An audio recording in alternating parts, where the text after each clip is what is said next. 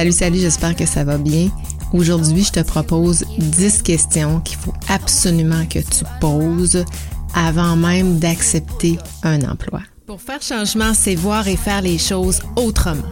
Avec mon podcast, je veux t'aider à t'assumer comme t'es et de voir les choses à travers les bons filtres pour exceller tant dans tes relations personnelles que professionnelles.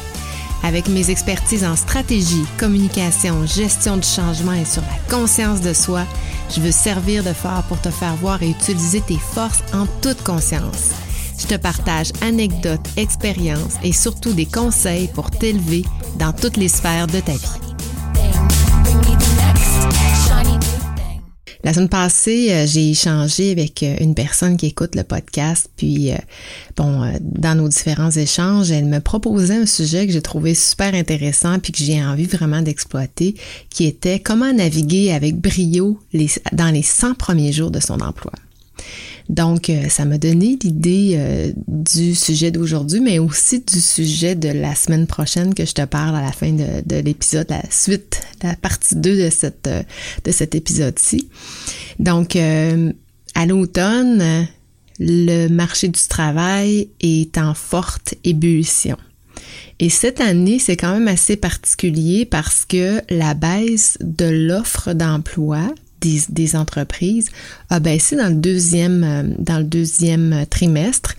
Euh, je pense que a baissé quelque chose comme 7-8% ce qui est quand même à considérer. Mais même si le nombre de postes a diminué, il en demeure pas moins que l'offre d'emploi est quand même assez suffisante pour que le travailleur ait encore du pouvoir de négociation. Donc, euh, au Québec, ça va relativement bien, mais il faut quand même prendre en considération que le marché tend à s'équilibrer. Donc aujourd'hui, c'est ça, demain, ça sera autre chose.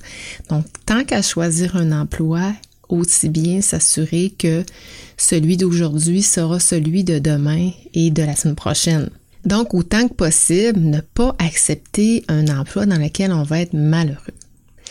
Aujourd'hui, je te propose 10 questions à te poser, à poser en cours d'entrevue et aux dirigeants ou encore aux personnes qui seront impliquées sur euh, le processus de recrutement avant même d'accepter un emploi. Et là, je te réfère à l'épisode 13 de mon, de mon podcast sur les concepts de contrat psychologique. Je ne veux pas nécessairement rentrer là-dedans aujourd'hui. Je te réfère à cet épisode-là parce que le contrat psychologique, en fait, c'est toutes les croyances que les individus vont se créer quant, à, aux engagements, qu'ils soient écrits ou non, qu'eux-mêmes et d'autres ont fait, qu'ils ont accepté et sur lesquels ils comptent. En fait, c'est quoi leurs attentes par rapport aux engagements qu'on a pris à leur égard?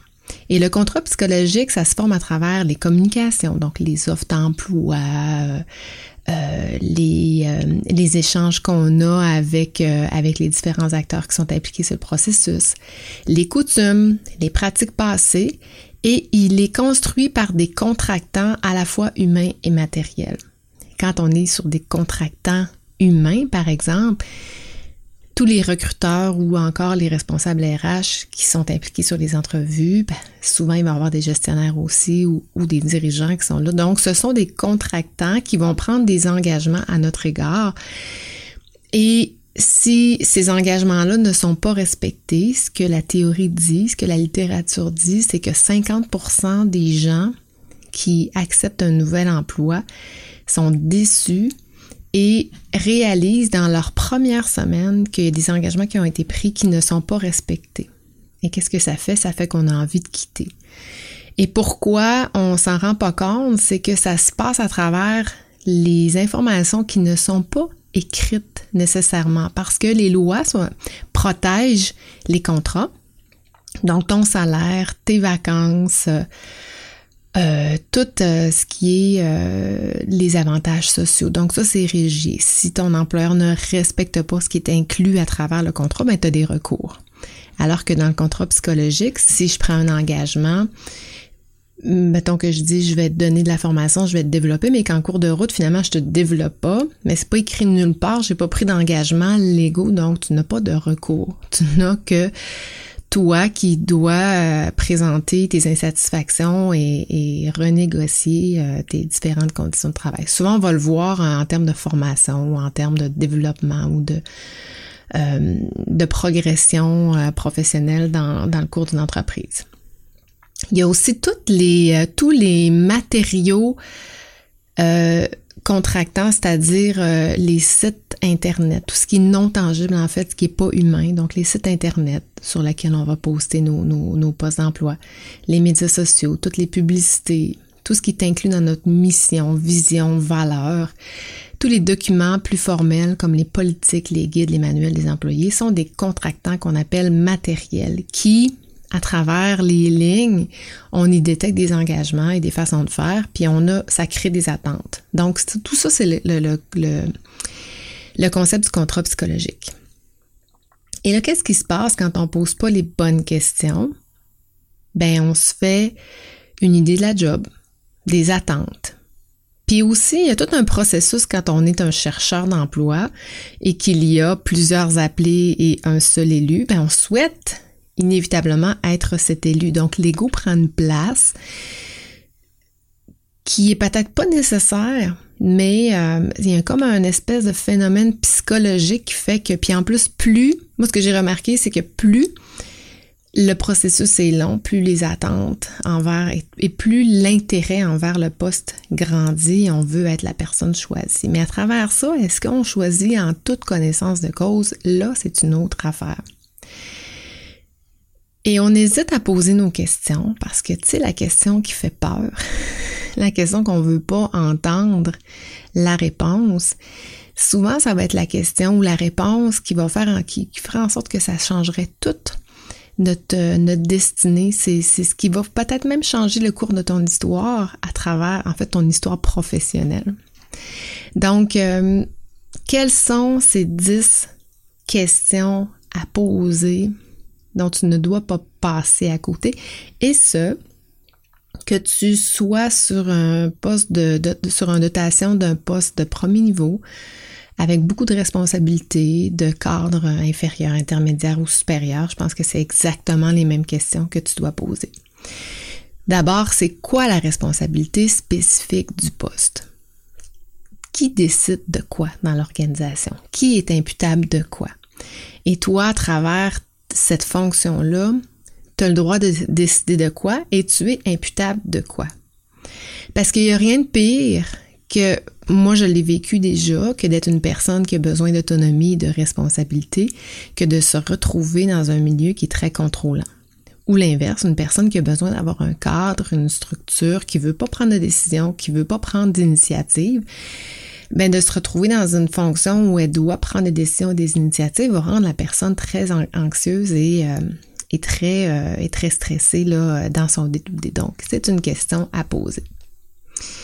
Une deuxième question que je trouve très pertinente, c'est parlez-moi de la culture d'entreprise.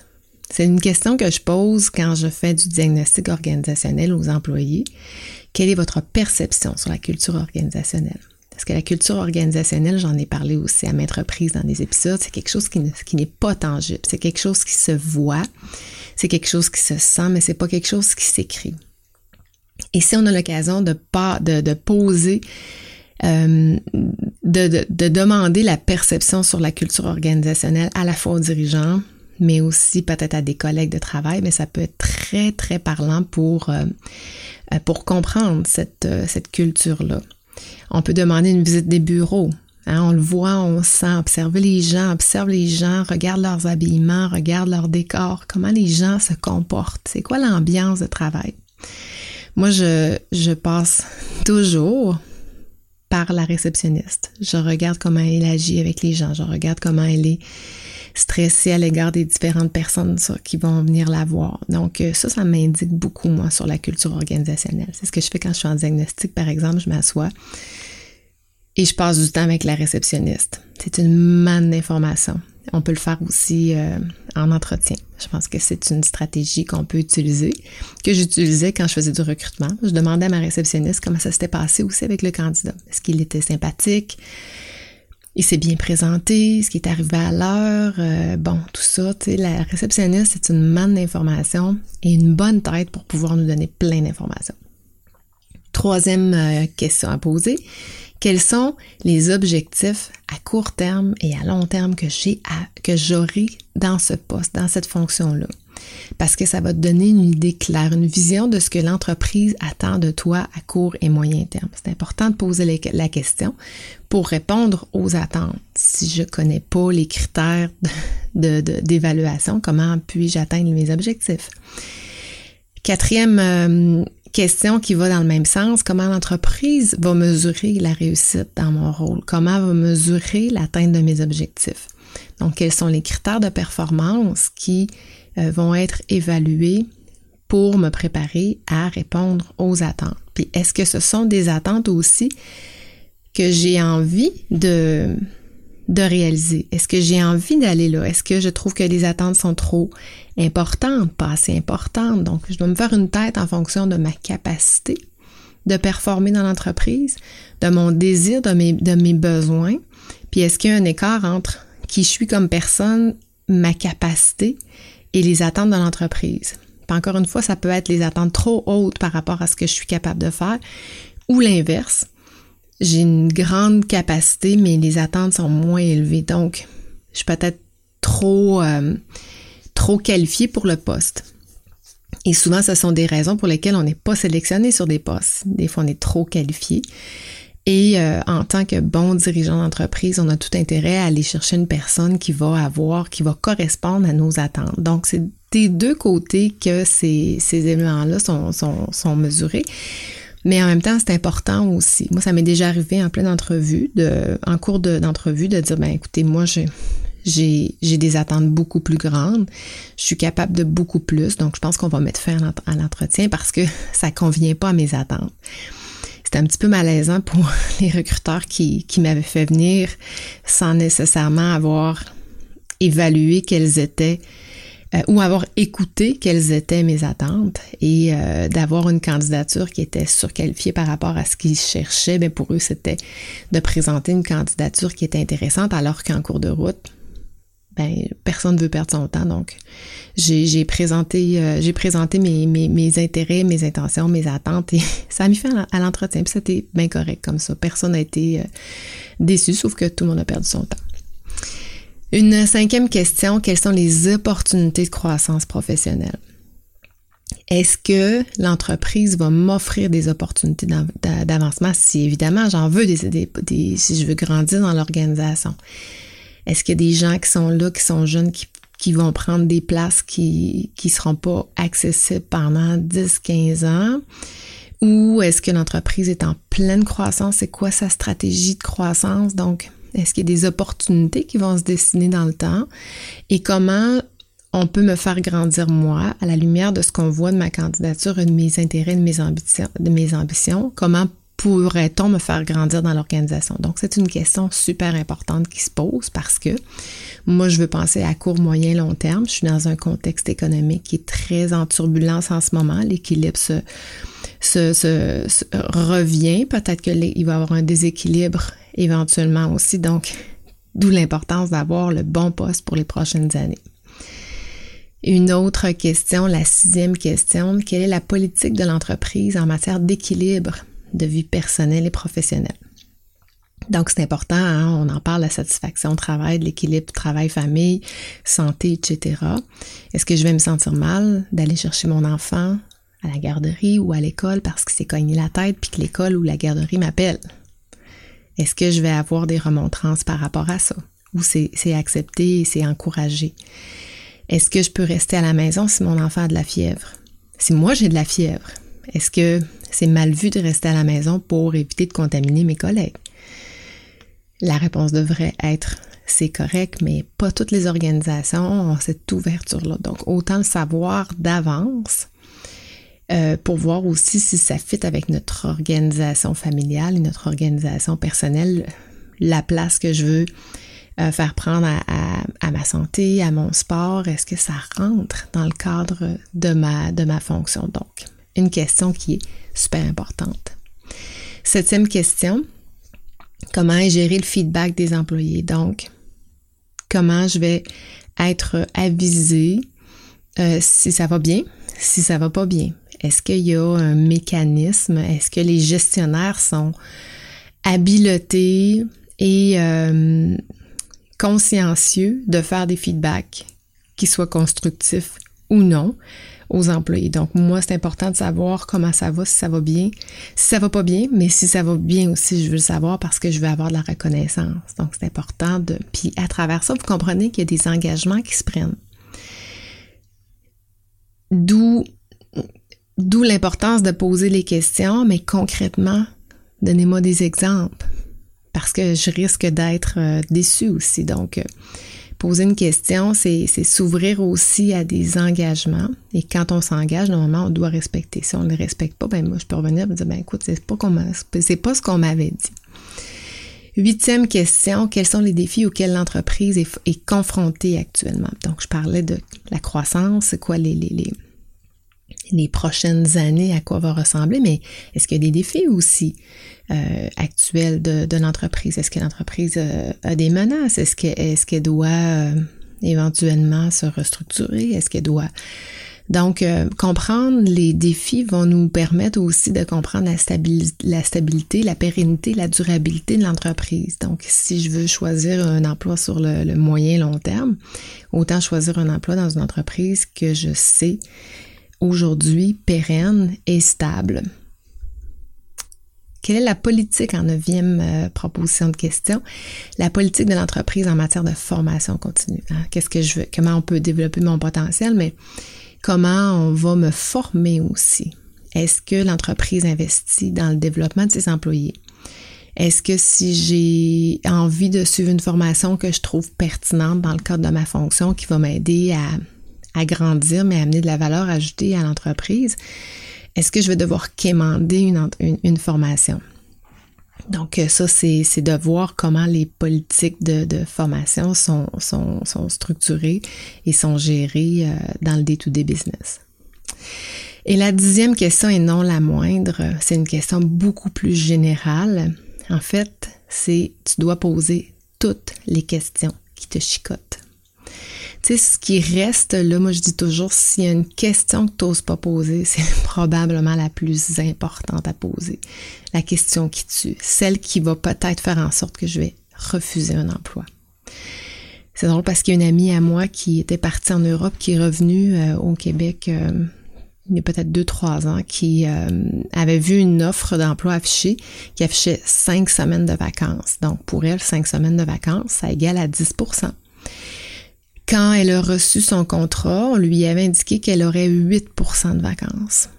Donc, ça l'a vraiment déçue, puis ça l'a contrarié parce que ça partait mal la relation, alors que sur les, matériels contractants, on, parlait de cinq semaines, mais dans la réalité, c'était pas ça. Donc, ça part mal la relation parce que tu dois renégocier ou est-ce que c'est le la bataille que tu as envie de livrer avant même de partir.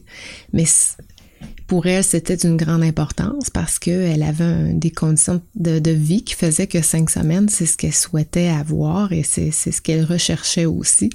Et euh, après tout le processus, elle s'est rendue compte que c'était pas nécessairement, puis c'est pas une question qu'elle a posée non plus, parce que je pense que ça peut faire partie aussi des questions de s'assurer que les conditions soient celles qui se retrouveront dans son contrat. Euh, mais ça part mal la relation. Donc, c'est un, exemple de peut-être un peu plus banal, mais de situation dans laquelle on peut se retrouver qui vont faire en sorte qu'on va mal partir la relation.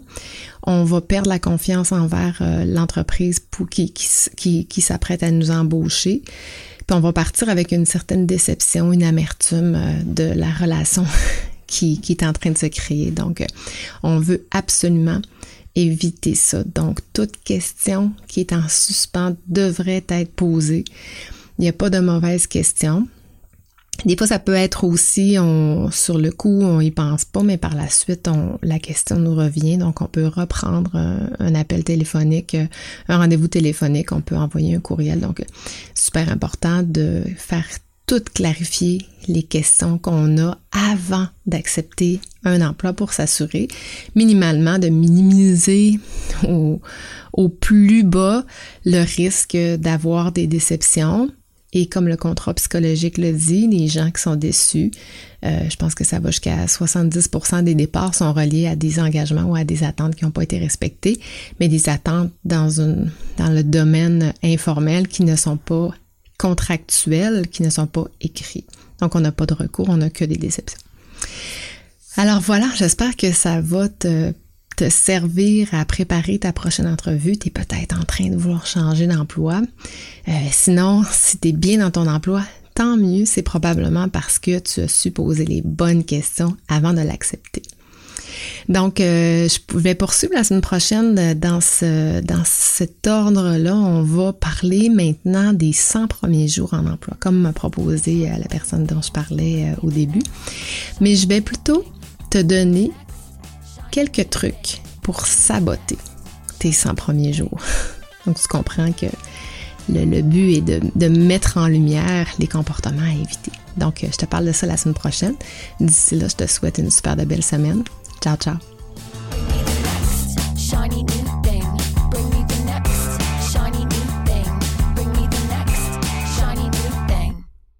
Merci encore à toi d'écouter pour faire changement semaine après semaine. Si tu es rendu jusqu'ici, c'est probablement parce que tu apprécies pour faire changement. Le cas échéant, si tu veux supporter mon podcast, la meilleure façon, c'est de me laisser un témoignage sur Apple Podcast ou encore sur la plateforme que tu utilises. Va dans la barre de recherche pour trouver Pour faire changement. Une fois que tu m'as trouvé, clique sur S'abonner. Ensuite, descends tout en bas jusqu'à la section Notes et avis. À partir de là, ben, si tu aimes mon podcast, laisse-moi 5 étoiles et rédige-moi un avis. Dis-moi pourquoi tu écoutes le podcast puis comment ça a un impact pour toi. Un gros merci d'avance d'avoir pris le temps. C'est grâce à toi que je continue à enregistrer tous mes épisodes semaine après semaine. Bring me the next shiny new thing. Bienvenue dans mon univers.